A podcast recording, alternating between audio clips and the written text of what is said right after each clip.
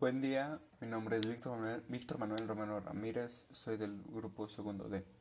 Las instrucciones son leer el material Economía Mexicana 1821-1854, elaborar un audio comentario o un organizador gráfico que aborde los, los siguientes temas. Contexto 1821-1854, agricultura y ganadería, minería, comercio y manufacturas. Finanzas públicas. Ok, primero eh, daré mi comentario sobre el contexto. El contexto nos, nos, pone en lugar de que antes de la independencia México era la colonia más rica de España. Eh, después de eh, la independencia, pues México sufrió un, una crisis económica muy grave. Esta se podía ver reflejada en las minas, la reducción de la producción agrícola o, y la salida de los capitales, de los capitales españoles. Eh, sin embargo, la actividad agrícola fue pues una actividad muy importante, ya que con esta se vincula, esta se vinculaba a la mayor parte de la población.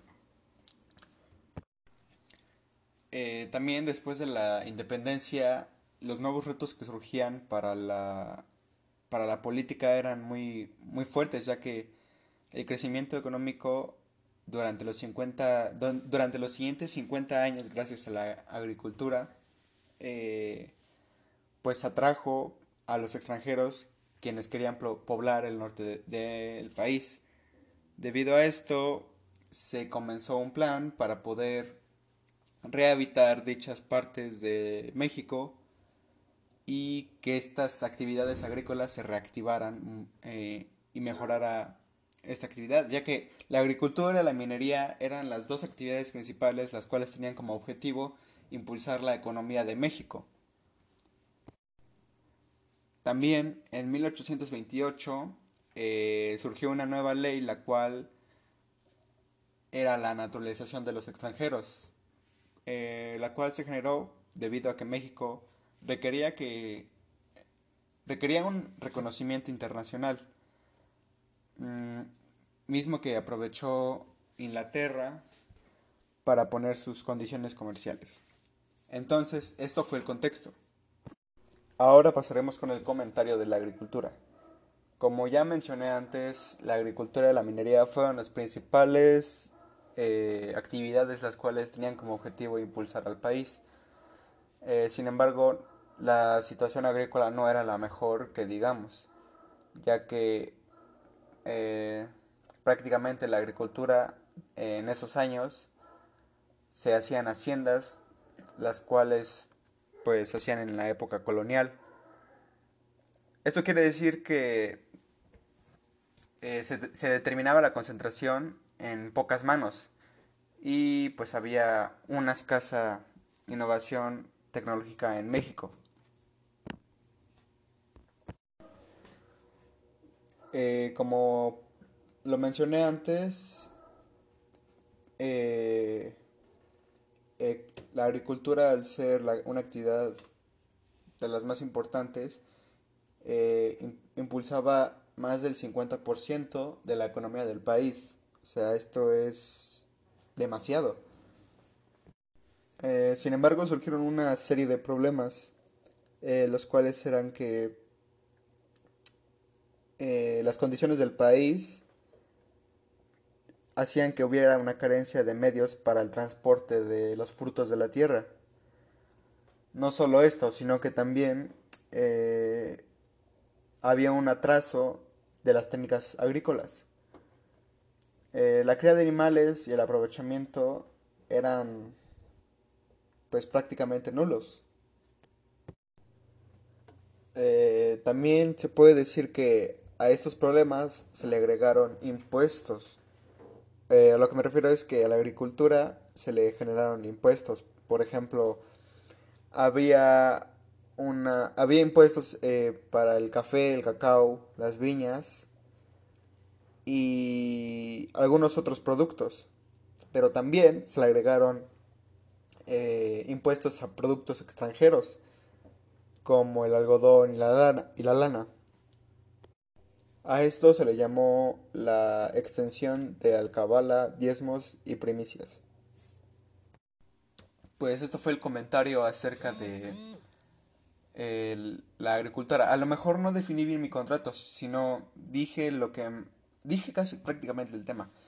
El caso es que mi comentario al respecto es que claramente se puede observar cómo México eh, requería de dinero, ponía impuestos a lo que fuera, aumentaba eh, los... Eh, bueno, aumentaba el precio de los productos y también quería impulsar el desarrollo de esta actividad. Entonces, pues, en parte fue la actividad que más ayudó a México eh, para reactivar su economía. Entonces, ahora hablaremos de la minería, una también una actividad de gran importancia después de la independencia. La minería fue una de las actividades, como ya mencioné, más importantes de México, sin embargo, era la más dinámica. Eh, pero lamentablemente pues prevaleció con una, con, una baja actividad hasta mediados del siglo XIX. Eh, durante este tiempo se, se, buscó que la minería, pues, que en la minería se agregaran nuevas técnicas para explotar el oro, la plata y con la capital de Inglaterra. Sin embargo, lo que más eh, eh, obtenían las minas eran grandes cantidades de sal, azogue, eh, aunque estas requerían maderas, animales de carga, granos. Entonces, pues, la minería, como tiene sus ventajas, tiene sus, tiene sus ventajas. Sin embargo, las ventajas eran más grandes y por eso no se impulsó más esta actividad. Eh, hubo varias empresas que eh, aportaron a la explotación de la plata. Una de estas fue la compañía minera de Real del Monte. Eh, esta compañía sobresalió gracias a que sus inversiones se ascendieron a un millón de libras esterlinas aunque los procesos de extracción de la plata eran, eran sustituidos por los avances tecnológicos que trajo esta empresa. Entonces, pues esto facilitaba la extracción de dichos, eh, dichos, dichos, dichos minerales y pues la hicieron más eficiente. Entonces, pues en este fragmento de historia podemos ver que la historia, la historia, la minería fue una actividad pues que abasteció demasiado no solo la economía de México, sino su relación con otras empresas y países, tales como, Gran la Gran Bretaña o empresas eh, extranjeras. Ahora pasaremos con el comentario de el comercio y las manufacturas. Dentro del comercio, pues debido a la independencia se surgió un, un carácter proteccionalista.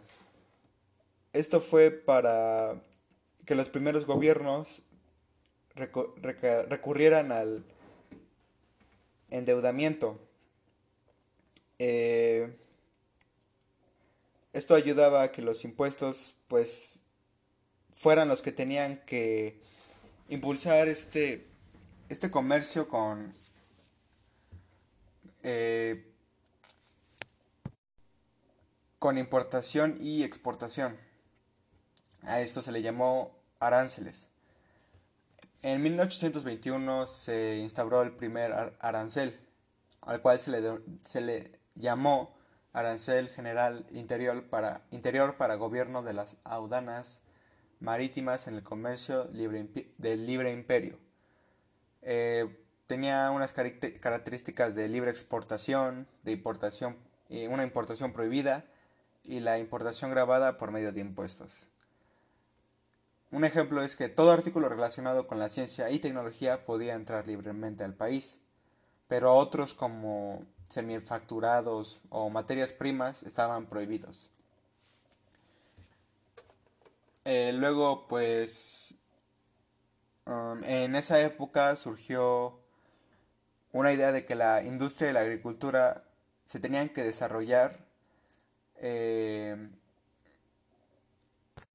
con esta los impuestos también serían, bueno, eh, serían mayores que los ingresos obtenidos por los aranceles. O sea, esto, es, esto fue algo negativo para los aranceles, ya que también conforme iba subiendo su ganancia, subían los impuestos. Eh, después de estos momentos se encontró una solución eh, en la propuesta de 1830, el cual se creó un plan llamado Banco de Avio, el cual, fomentaba la industria nacional eh, con la capital inicial de un millón de pesos tomados de una parte de los impuestos aduanales. esto fue un proyecto original clausurado en 1842, 1842 por Antonio López de Santa Ana ya que éste argumentaba la insostenibilidad económica y, por, y ser ineficiente. El comentario de las finanzas públicas es que debido a que la independencia dejó muy pobre al país, no solo a empresas grandes, ni... Y, bueno, no solo dejó eh, pobres a las empresas grandes, sino también a la, a, a la gente a la gente como tal. Pedían prestaciones sumamente caras para poder abastecer sus su comercio, su, su familia, de lo que vivieran. Sin embargo, México, México no tenía ni siquiera para abastecer a sus, a sus empresas. Entonces, México estaba en una, claramente era una crisis económica muy grave. Eh, debido a esto, México recurrió a préstamos con Gran Bretaña. Entonces, pues, debido a esto, México fue endeudándose cada vez más con Londres. Eh, un, un préstamo muy destacado de este, de este evento es el, bueno, se hizo eh, gracias a la casa Goldschmidt en 1824 por alrededor de 3.200.000 libras. Es decir, que equivalían a 16 millones de pesos. Entonces, pues entre interés y interés, y interés e interés eh, se, se percibieron 5.686.197 pesos. Es decir, un tercio del total de préstamo lo cual ocasionó un pago elevado de interés que tampoco se pudo cubrir obviamente. Eh, con estas con estos temas que hemos estado viendo, como ya lo he mencionado, la bueno, viéndolo desde un punto económico, la independencia del país no ayudó realmente en mucho los primeros años. México estaba estaba en, una, en la ruina. Eh, y debido a esto se crearon impuestos, porque se pensaba que mejoraría el, el dinero, el dinero, la economía de México. Y esto sería todo, muchísimas gracias. Eh, nos vemos pronto la siguiente semana con otro audio comentario. Muchas gracias.